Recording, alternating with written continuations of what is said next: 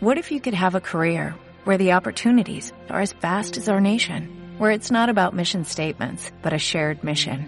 At U.S. Customs and Border Protection, we go beyond to protect more than borders, from ship to shore, air to ground, cities to local communities. CBP agents and officers are keeping people safe. Join U.S. Customs and Border Protection and go beyond for something far greater than yourself. Learn more at cbp.gov/careers. Buenas, bienvenido, bienvenida al podcast de Efecto Dorsal, un martes más, martes 23 de noviembre, a una semanita de las vacaciones. Eh, me voy a escapar. Eh, haré, huelga del podcast. Pero bueno, vamos a lo que íbamos. Eh, programa cortito, eh, conciso y para poner en perspectiva, independientemente de todo lo que venimos hablando de la pretemporada, me voy a ir a un off topic y, vamos a hablar de lo de Christian Blumenfeld, porque es una auténtica locura. Uh, sintonía del programa y empezamos.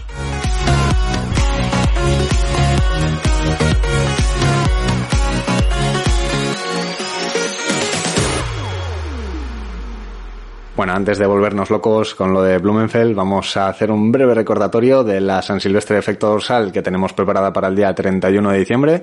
Te puedes apuntar gratuitamente en el link que dejaré en la descripción.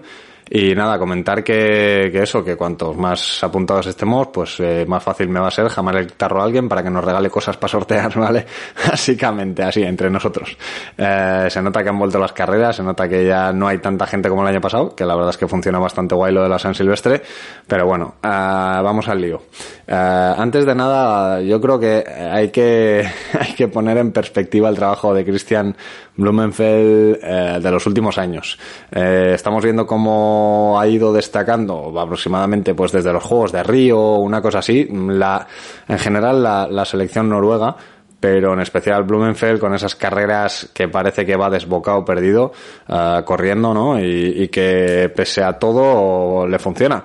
Uh, eh, hace poco, después de los Juegos de Río, salió un vídeo, uh, creo que era de algún patrocinador, no sé si era de Red Bull o alguno de estos, que le hacían una pequeña entrevista a Blumenfeld hace 10 años y le decían, ¿dónde te ves de aquí a 10 años? Y dijo, siendo campeón del mundo. O sea, para que veáis, esto igual lo tratamos en especial con, con Mary, con la psicóloga deportiva que, que va a venir al programa. Y, y, la verdad es que, bueno, eh, deja bastante claro el trabajo que hay detrás de, del resultado de, de ayer, ¿no? Bueno, del, del domingo. Uh, estamos viendo que es un trabajo que viene de 10 años atrás, ¿no? Que, que, lo tenía tan claro que ha ido trabajando eh, pico y pala por ello, ¿no? A, a recoger todos los triunfos que se ha llevado este año, que si lo ponemos en perspectiva, lo recuerdo, ha sido campeón de, de, unas, de unos Juegos Olímpicos, ¿vale? Uh, ha sido campeón del mundo de triatlón este año y ha sido, bueno, récord de, de distancia Ironman este año. Uh, yo creo que también hay que poner también en contexto las condiciones de, del domingo, que, que, fueron en Cozumel, en México, y que es una zona de bastante calor y humedad. De hecho, es donde fue Javi Gómez Noya antes de los Juegos Olímpicos a prepararse para, para el calor y humedad que, que se preveía en Tokio, ¿no? En los Juegos Olímpicos. Eh, vemos que aquí hay un trabajo de adaptación al calor bastante evidente. Yo creo que que de los sitios donde podía elegir Blumenfeld, pues está bastante pensado este, este sitio, teniendo en cuenta pues que llevará ya un tiempo trabajando la adaptación al calor, sobre todo porque ya vimos que en Río también eh, en su día rindió bastante bien y bueno, pues eh, eso no se consigue así de la nada, hay que trabajarlo y efectivamente, pues bueno, cada uno elige sus mejores, sus mejores condiciones. Eh, bueno, para poner en contexto, para quien no lo sepa, el récord del mundo que ha conseguido el domingo en Cozumel en distancia Ironman ha sido, pues eso, de, de 7 horas 21 minutos 12 segundos, ¿vale? Creo que ha recortado, no sé si han sido 2 minutos o 5 minutos el récord que tenía anteriormente. No me acuerdo ahora si eran 7.23 o 7.26. Eh, independientemente, es una locura. Si ponemos en contexto, eh, tenemos que, el, que la natación, que son 3,8 kilómetros, nadó en 39 minutos 41, ¿vale? Esto es a un ritmo de 1.01, el 100 pero 4 kilómetros casi, ¿vale? Eh, sí que es verdad que aquí dicen que había algo de corriente a favor. Eh, sí que vemos que respecto a, al grupo perseguidor, a los perseguidores, no salió tan adelantado, eh, salió creo que con un minuto de diferencia. Ah, pero bueno, salió el primero, que, no es poco. O sea, aquí la corriente a favor es para todos. Entonces, bueno, hay que tener también eso en mente. Los 180 kilómetros de bici los cubrió en 4 horas 02, que creo que es una media de 42 kilómetros o 40 y pico kilómetros por hora, que me parece una burrada. Y la media maratón la hizo un poco más de dos horas y media, dos horas 35. Estamos hablando de unos ritmos muy, muy bestias y que tenemos que tener en cuenta que todos estos ritmos, o sea, vienen, eh, o sea, se, se, trabajan en un ritmo aeróbico. Obviamente aquí no estamos hablando como un, como un triatlón olímpico que puedes ir forzando al umbral y que, y que bueno, que, que te puede salir bien, te puede salir mal. Aquí, o sea, no hay más que ver el vídeo de llegada de, de Blumenfeld a meta para ver que llega en perfectas condiciones. Aquí no vemos no, bueno, no vemos obviamente lo, lo, que pasó en Tokio de llegar y acabar vomitando en, en, la meta, ¿no? Que ahí fue un sobreesfuerzo tremendo. Ya vimos el último sprint que le metió a Alexi, que, que le sacó un minuto en poco más de un kilómetro, ¿no? Y, y, sin embargo vemos que llega muy fresco, cosa que no vemos igual en otros en otros Ironman, sobre todo con calor, ¿no? Vemos que la gente se tira al suelo, vemos que pues, acaba bastante tocado y aquí estamos viendo que, que, bueno, que llegó, que llegó bastante bien. También es verdad que algunos datos de la hidratación y demás creo que comentaban que estaba por encima de los 10 litros. Yo recuerdo una, una de las prácticas que tuvimos que hacer en el curso de triatlón de especialista en larga distancia, que era pues eso, ¿no? Calcular la, la ingesta y demás para un Ironman, eh, tanto de carbohidratos como de bebida, y nos salía en 9 litros y pico para una persona que, bueno, que tenía una tasa de sudoración bastante bajita. O sea, que vemos que Blumenfeld no solo suda bastante, sino que es capaz de beber esa cantidad, que no es fácil. Estamos hablando de más de 10 litros en 7 horas y 20 al 7.21, teniendo en cuenta que la primera hora casi no se bebe porque son 39 minutos de, de natación, pues estamos hablando que te tienes que beber 10 litros en, en poco menos de 7 horas, en 6 horas y media, una cosa así. Uh, no creo que todo el mundo sea capaz de hacer eso.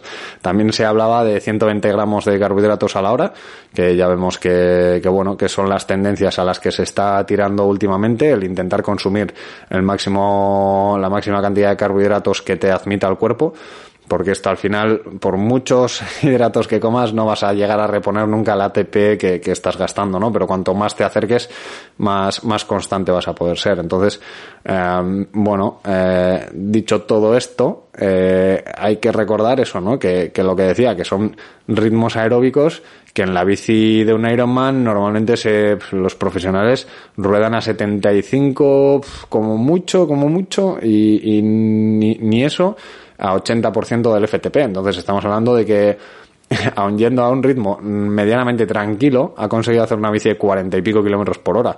Yo creo que aquí los oyentes, y me incluyo, al 75% de nuestro FTP, pues iremos como mucho a 30 en llano. Eh, en mi caso, en Bilbao, me salía que en llanos a pelo, eh, a 200 vatios, que será por ahí, que será un, un 70 y algo por ciento del FTP, me salía que iba a 40, pero muy acoplado en un momento muy puntual, no a lo largo de una carrera. O sea, no, no viento a favor, pero en un llano llano y, y sin, sin giros ni nada. Aquí estamos hablando que durante todo el recorrido 40 y pico kilómetros por hora, ¿no? Y luego la maratón, pues obviamente que también se corre a ritmos aeróbicos, a más o menos el 90% de, del umbral o de, del ritmo de, crítico, ¿no? De carrera. Uh, pues estamos hablando que, que, que, al final estamos hablando de esfuerzos medianamente cómodos o medianamente, bueno, o aeróbicos, totalmente aeróbicos y que, y que han dado un resultado brutal, ¿no? Uh, como decía, el trabajo de muchos años y que deberíamos tomar como referencia, o sea, ha sido un estreno, ha sido un estreno de, de 10, de chapó, de cómo se deben hacer las cosas y creo que deberíamos tomarlo como ejemplo de, de no precipitarse, que ya lo comentaba alguna vez, a la hora de, de estrenarse en la distancia Ironman y de, y de ir a una prueba asumiendo que en algún momento de la maratón vas a tener que andar, ¿no?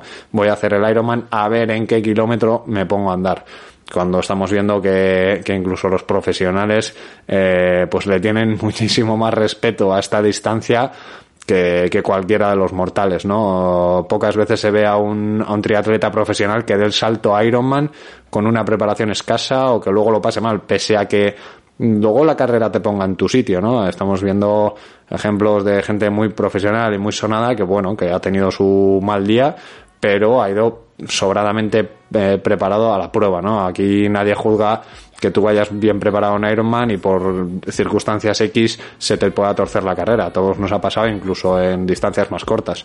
Pero estamos viendo que, bueno, que, que, obviamente ir a un Ironman planteándote en qué kilómetro vas a ir, pues bueno, eh, deja en evidencia que somos unos flipatletas más que, más que otra cosa.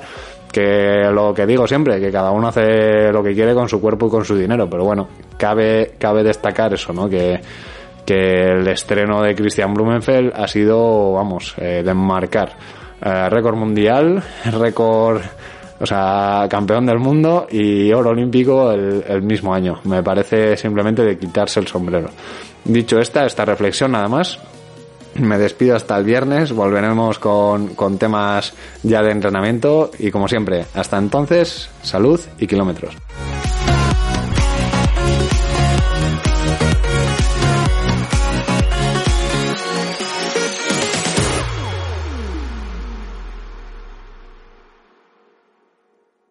Como nuevo cliente de Western Union, puedes disfrutar de una tarifa de envío de 0 dólares en tu primera transferencia internacional de dinero en línea. Envía dinero a los tuyos en casa de manera rápida, fácil y conveniente. Visita westernunion.com o descarga nuestra app hoy mismo y tu primera tarifa de envío corre por nuestra cuenta. Aplican ganancias por cambio de moneda. No disponible para tarjetas de crédito y envíos a Cuba. Servicios proporcionados por Western Union Financial Services Inc. NMLS 906983 o Western Union International Services LLS NMLS 9069 85